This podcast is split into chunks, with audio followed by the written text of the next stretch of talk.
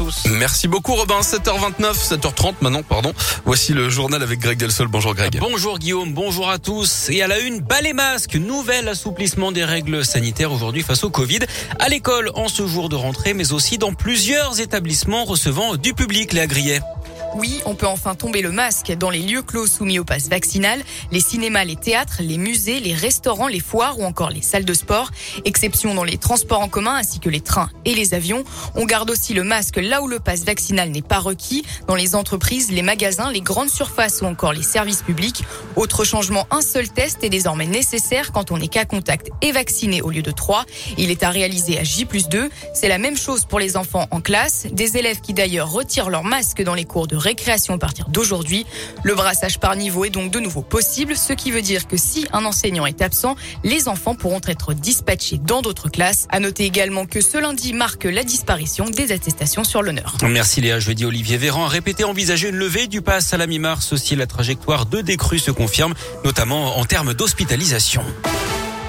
La Russie, seule au monde, la communauté internationale se mobilise pour sanctionner Moscou après son invasion de l'Ukraine la semaine dernière.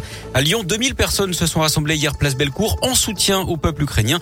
L'Union européenne, elle a décidé qu'elle allait financer l'achat et la livraison d'armes, y compris d'avions de chasse à l'Ukraine. La France va également renforcer son soutien en équipement de défense et durcir ses sanctions contre la Russie en visant notamment l'accès à la plateforme interbancaire SWIFT. Emmanuel Macron lui tient un nouveau conseil de défense à 11h ce matin. La France va également porter une résolution à l'ONU concernant l'aide humanitaire en Ukraine. Hier, Vladimir Poutine a choqué le monde en brandissant la menace de l'arme nucléaire. Inacceptable pour les États-Unis qui vont appeler leurs alliés pour coordonner une réponse unie aujourd'hui. L'ONU se réunit également pour juger la Russie et demander un arrêt immédiat des hostilités. Plus de 368 000 réfugiés ont fui les combats en Ukraine, dont plus de la moitié sont entrés en Pologne. Leur nombre continue à augmenter d'après les autorités locales. Le conflit a coûté la vie à 352 civils ukrainiens, dont 14 enfants. Un espoir hein, tout de même. Des pourparlers devaient avoir lieu cette nuit entre la Russie et l'Ukraine, les premiers depuis l'invasion russe la semaine dernière. Il n'est pas encore officiellement candidat à la présidentielle, mais Emmanuel Macron devrait débuter sa campagne cette semaine. Calendrier bousculé évidemment par la crise en Ukraine. Il a en tout cas jusqu'à vendredi hein, pour se lancer dans la course. Date limite de dépôt des 500 parrainages. C'est aussi la date limite pour s'inscrire sur les listes électorales en mairie. Enfin, ce sera uniquement jusqu'à mercredi si vous voulez le faire en ligne.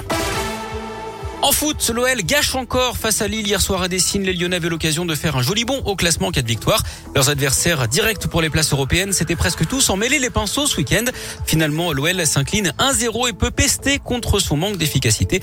Les Lyonnais ont multiplié les occasions à l'inverse des Lillois, mais sans réussir à marquer. Écoutez le jeune Lyonnais Castello Luqueba. Beaucoup de frustration, de la déception, parce que étant donné que nos concurrents ils ont perdu, on aurait pu faire un bon, mais on a raté. On a les occasions pour euh, égaliser même ouvrir le score. On n'a pas été efficace et on paye cash. C'est sûr que si on veut jouer les, euh, les places européennes, il faut être régulier et c'est pas notre cas. Et maintenant, on n'a plus droit à l'erreur, même si on le redit souvent, on doit enchaîner. Un retour au boulot à l'entraînement pour les joueurs de l'OL cette semaine. Ils se déplaceront à Lorient vendredi. Et puis en tennis, c'est parti pour l'Open 6e sens métropole de Lyon. Deux Françaises sont attendues sur les cours du Palais des Sports de Gerland aujourd'hui. Alizé Cornet et la jeune lyonnaise Elsa Jacquemot. L'Open 6e sens, c'est un tournoi en partenariat avec Radioscoop.